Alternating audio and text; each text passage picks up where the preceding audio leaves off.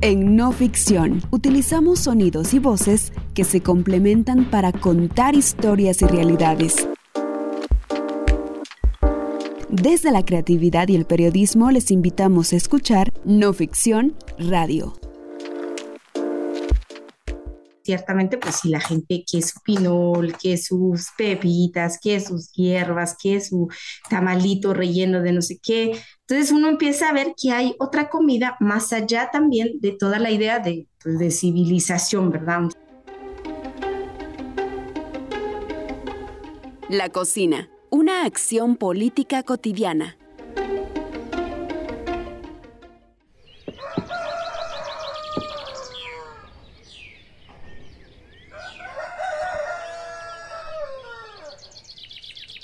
De mañana en las comunidades de pueblos originarios de Guatemala. Y en las cocinas, el fuego es lo primero que se prende, con leños, ocote y fósforos. Humo en las chimeneas de las casas, acompañado del canto de los gallos, anuncian que otro día ha comenzado.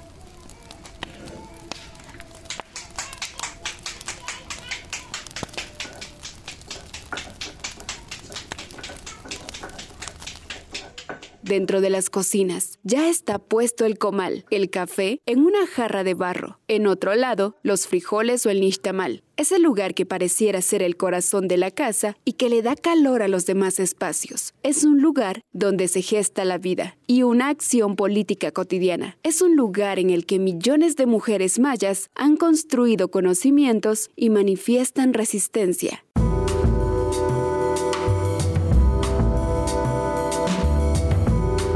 Soy Elsa Amanda Chiquito y en este primer episodio del año 2024 y último de nuestra serie, Poblaciones Originarias, queremos narrarte, a través del pensamiento político y la experiencia culinaria de nuestras invitadas e invitados, lo que ha significado la alimentación como base importante para la subsistencia, la historia e identidad de las poblaciones exploraremos junto a la historiadora quiché María Jacinta Shon, Willy Barreno, cocinero quiché, y la cocinera y especiera cachiquel María Us, la resignificación de la cocina, más allá de un espacio de opresión para las mujeres de pueblos originarios, y que en los últimos años ha sido posicionado por las propias mujeres mayas.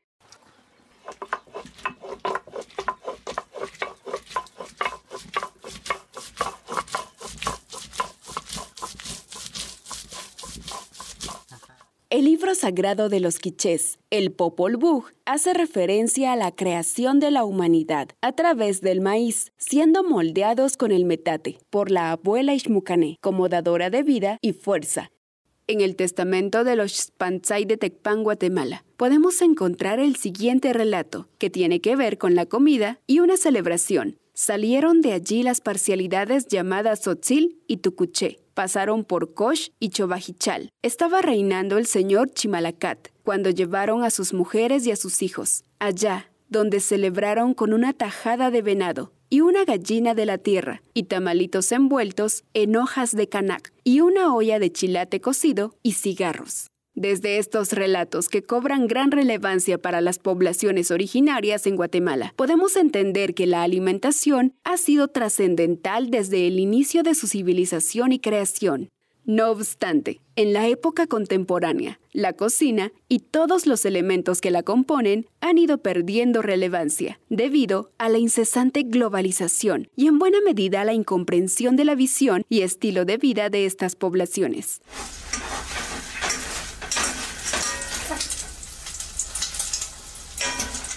Eh, la comida o el qué comer o el dónde comer o con quién comer está atravesado por todas las políticas eh, civilizatorias a quien estamos escuchando es María Jacinta Shon, historiadora quiché de Chichicastenango, y quien tiene a su cargo una iniciativa culinaria llamada Proyecto Tush, Cocina de Origen. En este proyecto, María Jacinta desafía a la industrialización de la comida y mediante las recetas y técnicas de cocina ancestral resalta los sabores de cada elemento y especias utilizadas en los platillos que ofrece. María inició este proyecto inspirada en la conservación de los conocimientos de sus ancestras, para revalorizarlas, pero también desde la necesidad del cuidado hacia su hijo. A partir de que María se convirtió en madre, comenzó a pensar en la importancia de comer bien, comer sano y de gestionar su propia alimentación. Empiezo a entender que comer, eh, hacer de comer, dar de comer, pues tiene todo un proceso, ¿no? Entonces yo dije, bueno, pero la gente no supuesto por, por saberlo, ¿no? Entonces fue cuando eh, de alguna manera empieza el interés por eh, entender mejor qué cocinar.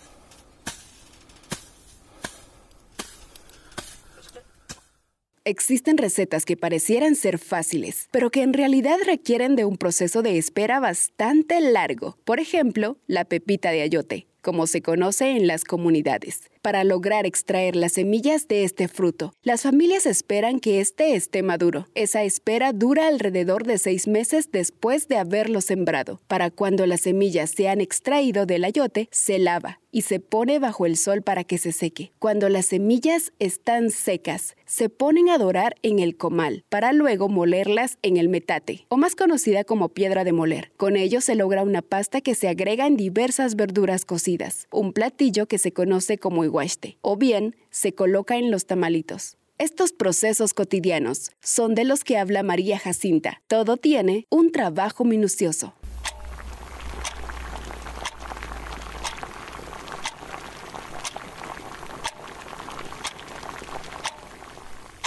Me di cuenta que todo eso pues también requiere tiempo y requiere esfuerzo y requiere inversión de pues también de conocimientos para plantar este comida y eso implica que tenemos entonces que tener también cierta seguridad sobre la tierra, ¿verdad?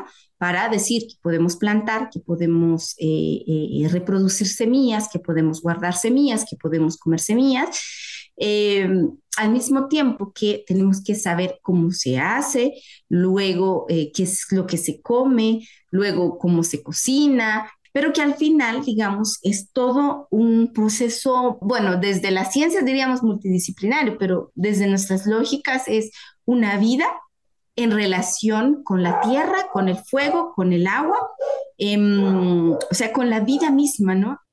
Según María Jacinta, cada receta es producto de muchos ciclos de experimentación, generación tras generación, de resguardo de conocimientos, de cuidado y de trabajo en conjunto, algo que no se ve a simple vista porque es cotidiano. Ciertamente, pues si la gente que su pinol, que sus pepitas, que sus hierbas, que su tamalito relleno de no sé qué, entonces uno empieza a ver que hay otra comida más allá también de toda la idea de, pues, de civilización, ¿verdad?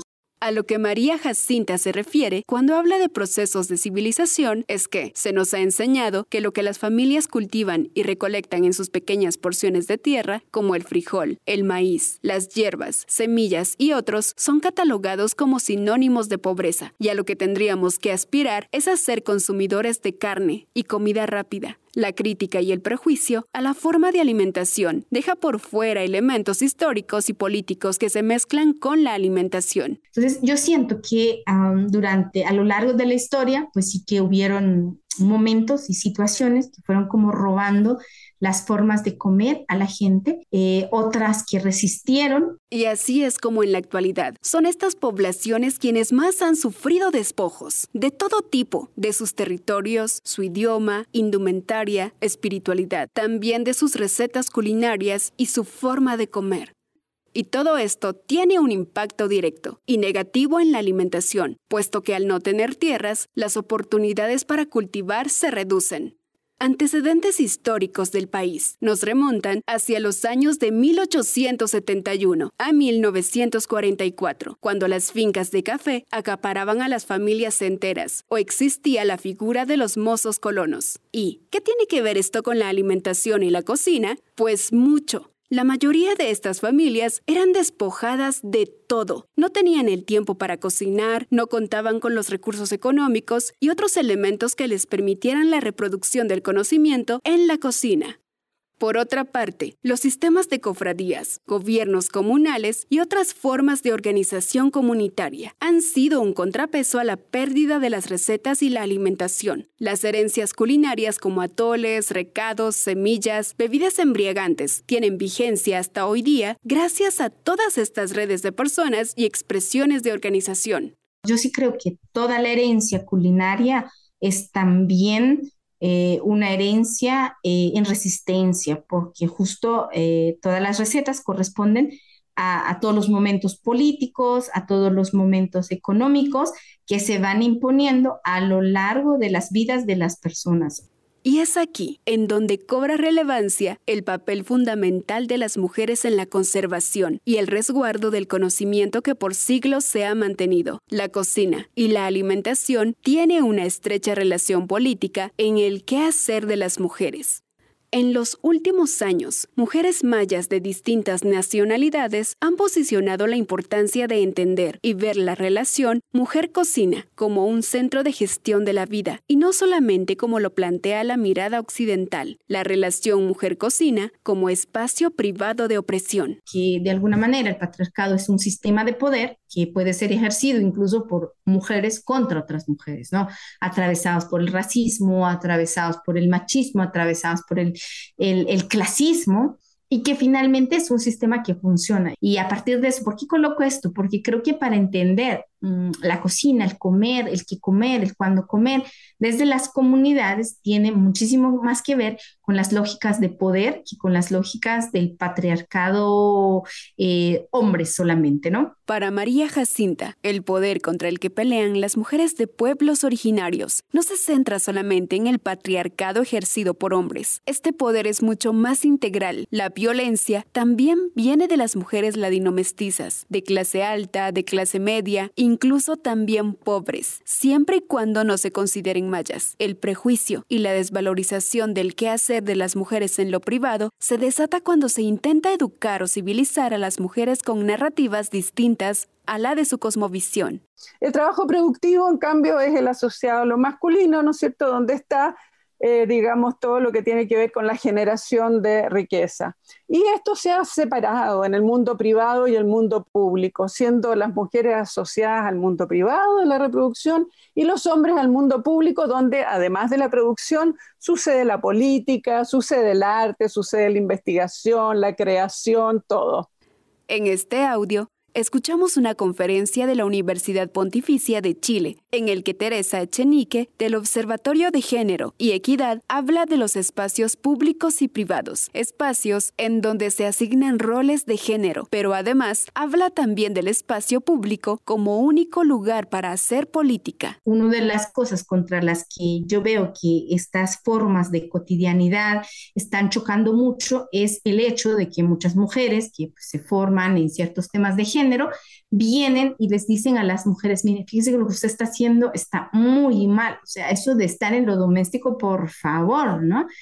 Porque venimos y les decimos, mire, usted que ha sido ama de casa 40 años, déjeme decirle que pues, ha perdido su tiempo, ¿verdad? su vida no ha valido la pena. Pero si le preguntamos a esta persona, decir, mire, eh, ¿qué es lo que más le gusta hacer a usted? Así, entonces, a mí me, ha tocado eso en San Andrés Arcabaja un día, mm, que yo les pregunté, ¿y qué es lo que más les gusta hacer a ustedes, verdad? Entonces, una señora dijo, a mí me encanta cocinar. Y entonces le digo, ah, ¿en serio? ¿Y por qué le gusta cocinar?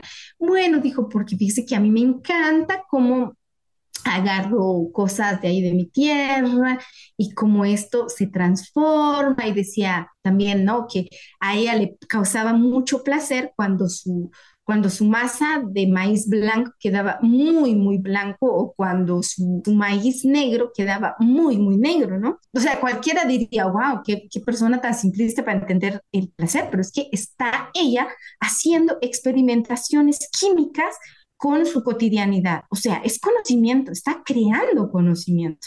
La lingüista y escritora mije Yasnaya Aguilar, en su ensayo Mujeres indígenas, fiestas y participación política, publicado en la revista de la Universidad de México, dice, y cito textualmente, no podemos enmarcar la lucha de las mujeres sin considerar el ambiente imbricado, en donde se mezclan el patriarcado, el colonialismo y el capitalismo, creando un mundo en el que a estas alturas son inseparables. Los anhelos de las mujeres indígenas serán distintos y responderán a su propio proceso e historia. En este ensayo, la autora Yasnaya nos plantea un análisis sobre los feminismos y cómo las lógicas de poder siguen permeando en los discursos al no reconocer las propias formas de hacer política de las mujeres indígenas desde sus espacios.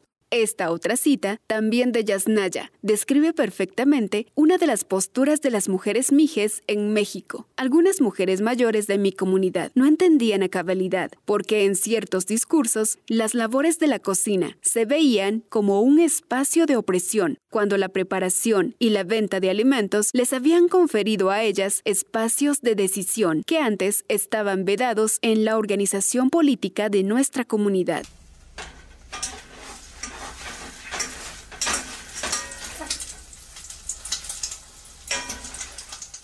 Las cocinas también significan espacios de negociación para las mujeres. Suelen ser los primeros espacios comunitarios y de creación, también de ciencia, como los procesos químicos que realizan las mujeres en su cotidianidad al mezclar la cal o ceniza para lograr nixtamalizar el maíz. Este es un proceso químico que se repite todos los días.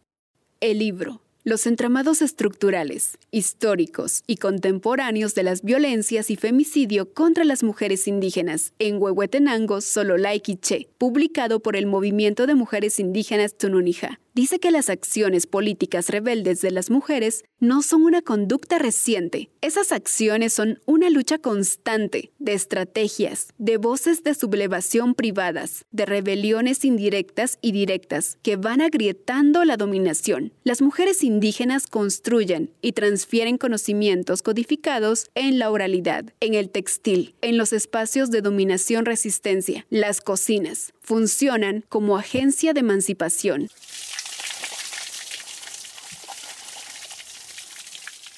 Si bien no hay que romantizar y obviar el hecho de que en los espacios privados existe violencia hacia las mujeres, no significa que sea cultural. Pasa en cualquier espacio por los roles asignados y las tareas impuestas. No es un espacio pacífico, ojalá lo fuera.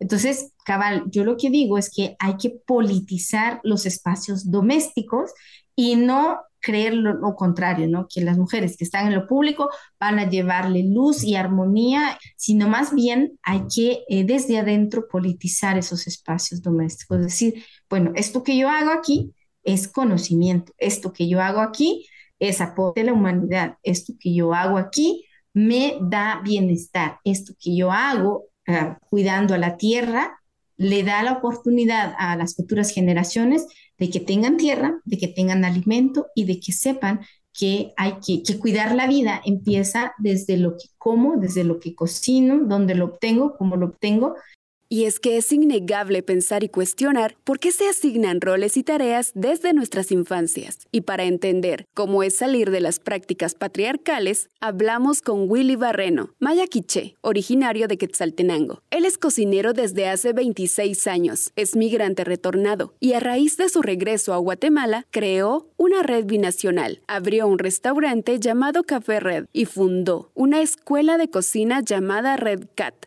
para Willy, hablar de sus inicios en la cocina es hablar de su abuela mamagaya, como cariñosamente le llamaba. Es imaginar el olor al culantro, hierbabuena, cebolla, ajo, tomate, junto a la gallina de patio, cueciéndose en una olla de barro. Sus primeros acercamientos a la cocina fueron sin duda a través de su abuela y su madre. Su niñez la recuerda en la cocina de su abuela, una cocina con paredes de palo pique, con una estufa de barro y piedra, ollas de barro y la infaltable piedra de moler. Además de describirnos la cocina de su abuela, Willy recuerda su infancia con algunas tareas asignadas para él, que por ser hombre le correspondía hacer. No obstante, la necesidad lo llevaría a desafiar estos roles asignados. Mira, me traes a mi memoria mi niñez cuando mi papá eh, le encantaba componer los carros, aunque no era mecánico, pero quería forzarme a mí a, ir a manejar una llave, ¿verdad? O un trique, o no sé, cambiar una llanta y nunca fue, hasta el día de hoy no lo puedo hacer. Entonces en las regañadas me decía, andate con tu mamá. Entonces yo me metí a la cocina, aunque mi mamá también desde este punto de vista son los años 70, ¿verdad? Un niño o un hombre no está capacitado en ese momento o no es eh, correcto que cocine, pero pues, yo siempre disfruté ver a mi mamá cocinar y obviamente su comida, ¿verdad?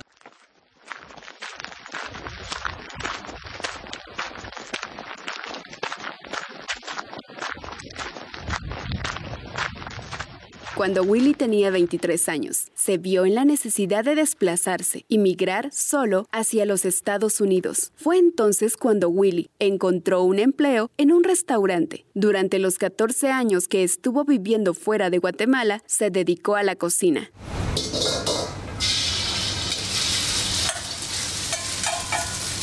Eh, no puedo dejar de hablar de la comida sin hablar de la migración la migración guatemalteca, especialmente de los departamentos del altiplano de Guatemala, ha sido masiva hacia los Estados Unidos y la mayoría de los que llegamos a Estados Unidos vamos a trabajar ya sea la agricultura, la limpieza, cuidado de niños, jardinería, pero una de las industrias más grandes que nuestros compatriotas eh, trabajan en Estados Unidos es la cocina. A pesar de que Willy estaba a más de 3.321 kilómetros de distancia, pensaba en los sabores y olores de la comida de sus ancestras. La comida también migraba con Willy una cultura no solamente es el idioma, ¿verdad? O la forma en que vestimos o nos comportamos, pero la esencia también de una cultura es lo que comemos. En medio de la añoranza por la sazón de su familia y el consumo voraz de la comida procesada e industrial, decidió que a su retorno de Estados Unidos cumpliría una meta, revitalizar la gastronomía y el conocimiento de sus ancestros. Que nosotros proponíamos también de que el café red iba a ser un contrapeso y ha sido por 13 años para resistir, ¿verdad?, esta influencia de la comida rápida y nosotros le llamamos la comida lenta, ¿verdad? Yo venía de un, proceso de cocinar todo rápido, pero bueno, mi mamá se toma todo un día para hacer un recado, entonces para mí también fue una reaculturalización y reaprender de que nuestras comidas pues eh, son comidas más lentas, ¿verdad? Porque vivimos en una dinámica diferente. A su regreso, no solo le tocó reaprender, sino también traía consigo un posicionamiento político de lo que significa la alimentación y la importancia para las comunidades de poblaciones originarias de conservar sus tradiciones y recetas milenarias. Además de eso, le tocó acostumbrarse a las miradas y en cierta medida a la extrañeza que sentían las mujeres al verlo en la cocina. Cuando yo regresé a Guatemala, pues para muchas mujeres se les hacía raro que un hombre entrara a la cocina o que cocinara porque no es normal, especialmente en las comunidades rurales, ¿verdad? Hay comunidades indígenas de ver a un hombre cocinar o entrar a hacer masa o tortillas. Pero bueno, una vez viene un niño del área eh, de Sololá y entra a mi casa y él se sorprendió de que yo estaba cocinando y, mi esposa no, ¿verdad? Porque bueno, eso es como te digo, como nos han educado. A diferencia del caso del abuelo y padre de María Jacinta, que estaban totalmente familiarizados con el cocimiento del nixtamal y la cocina, el padre de Willy no lo estaba. Sin embargo, los hermanos y sobrinos de Willy han roto con los prejuicios y las asignaciones de roles dentro de sus hogares. Para este cocinero quiché es sumamente importante que tanto hombres y mujeres cocinen por subsistencia misma. Nosotros vivimos ahora en un sistema eh, rápido, ¿verdad? De competitividad en donde absolutamente no hay tiempo para cocinar. ¿verdad? Y eso crea también un, un, desligue entre, por ejemplo, madres e hijas o padres e hijos. María Jacinta también opina que cocinar nos da la posibilidad de comer rico y saludable. Con el paso de los años eso nos permite tener mejor salud y vidas más longevas. Por el contrario, no todo lo que creemos empoderador nos permite un bienestar a nuestras vidas. En la mayoría de los países de Mesoamérica, la alimentación está atravesada por su historia con el campo, el maíz, el frijol, las calabazas, las hierbas. Estas son infaltables en los hogares. Así lo han demostrado múltiples estudios realizados en la comunidad de Nicoya, en Costa Rica, esta comunidad es uno de los puntos del planeta en donde mayor número de personas centenarias habitan. ¿Y cuál ha sido la clave? Claro, hay muchos factores, pero la alimentación ha sido determinante. La península de Nicoya en Costa Rica es una de las cinco zonas azules del mundo. Es así como se conoce a los lugares con población de amplia esperanza de vida. Pero no se trata de personas que se mudaron ahí, sino que vivieron allí siempre. En el campo se vive uno más tranquilo. Según cuentan, uno de sus secretos para una larga vida es la alimentación. Por la mañana, arroz y frijoles. Por la tarde, carne, fruta y aguacate y nada más. Pero acostumbrados a cultivar sus alimentos, cuidar de sus propios animales y vivir en comunidad, aseguran que ahora perciben un mundo muy distinto al que recuerdan. Ya no es igual como antes. Sin embargo, demógrafos de la Universidad de Costa Rica estiman que esta longevidad en la región solo será sostenible por 20 o 30 años más, debido principalmente a la alimentación actual, que genera propensión a obesidad y diabetes. Científicos de todo el mundo se han detenido a estudiar a esta población longeva. Sus huesos fuertes, su lucidez y su masa muscular con poco deterioro llamaron la atención de este demógrafo que por casi 30 años viene estudiando a la población de la península. Hemos encontrado eh, una ventaja metabólica en, las personas adultas mayores de Nicoye. Eh, niveles más bajos de colesterol, de triglicéridos, etcétera la, obesidad es menor y eso también está asociado a que la actividad física es, es, más alta. Una vida desestresada y una particular dieta podrían ser las claves para que esta población haya desarrollado una vejez con vitalidad. sí, me levanto a las 4 de la mañana. ¿A las 4? Sí. ¿Y cómo se hace para tener tanta energía? Su dieta básica es esta tortilla nixtamalizada. Maíz hervido con cal, un secreto, dicen, para mantener huesos fuertes. Porque es de maíz. Que se caliente bien el comal para ya echar las tortillas. En estos casos, la relación de la comida, cocina y mujeres ha sido fundamental para conseguir también vidas plenas. Comer rico y saludable permite muchísimo más que el hecho de pasar horas y horas en el tráfico, creyendo que este, pues, ganar dinero en una oficina nos permite mayor calidad de vida, nos permite mayor dinero para eh, gastarnos más en otro tipo de comida, en otro tipo. La cocina es y seguirá siendo la aliada de muchas mujeres que en medio de su cotidianidad ven en ese espacio un intercambio de conocimientos, momentos de alegría y ritualidad ese es el caso de María Us, una cocinera y especiera cachiquel de San Juan Zacatepeques, Guatemala. María Us tiene 63 años y es la encargada de realizar platillos ancestrales en su comunidad. Desde hace 13 años, las familias sanjuaneras y cofradías la buscan para cocinar en bodas, bautizos, cumpleaños y pedidas de mano. La historia de María es similar al de muchas mujeres en Guatemala. Desde niña, emprendió su camino hacia la ciudad para trabajar en los mercados de la ciudad capital.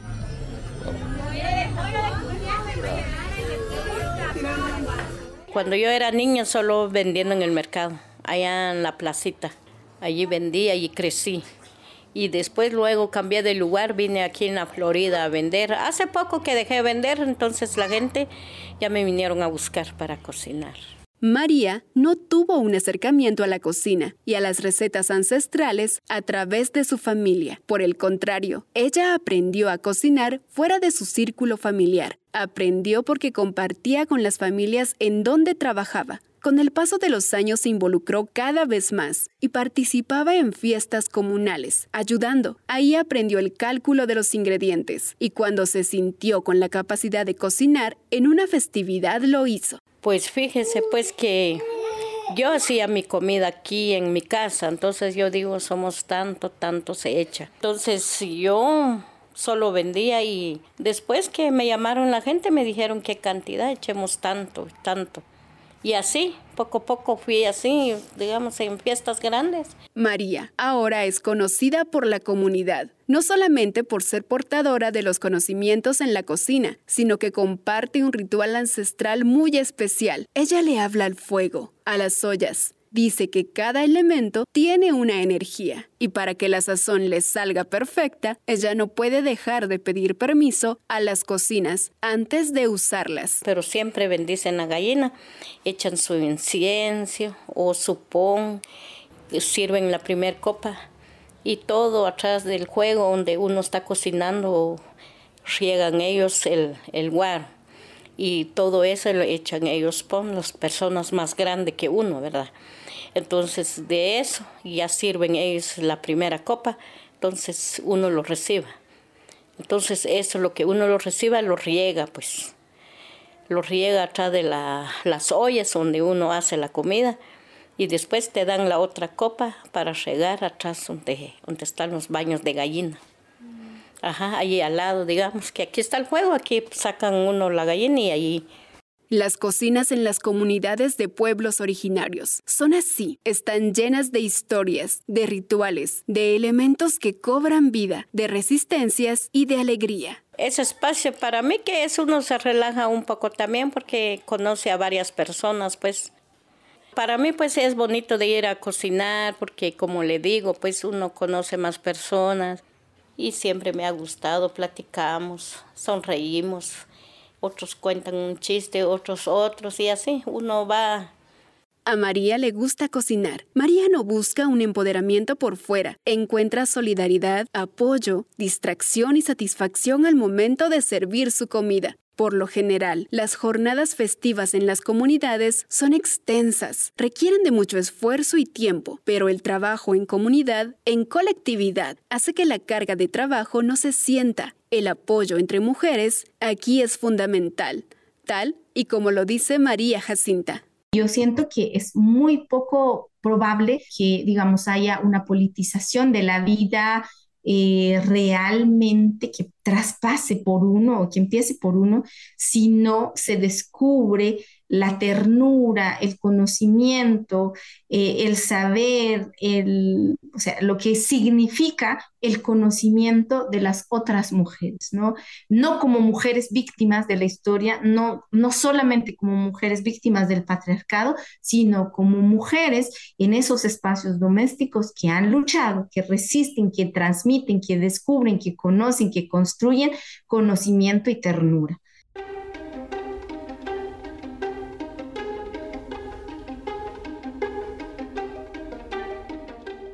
En pleno siglo XXI, en esta época contemporánea, estamos ante un inminente peligro de la industrialización de la alimentación, un inminente peligro de perder siglos de conocimiento culinario, si dejamos de ver a la cocina como un espacio de castigo y opresión y volverlo un espacio resiliente de subsistencia, vamos a poder gestionar nuestra propia vida.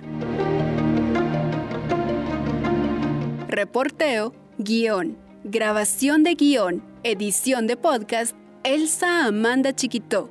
Edición de texto, Carolina Gamazo. Producido por No Ficción.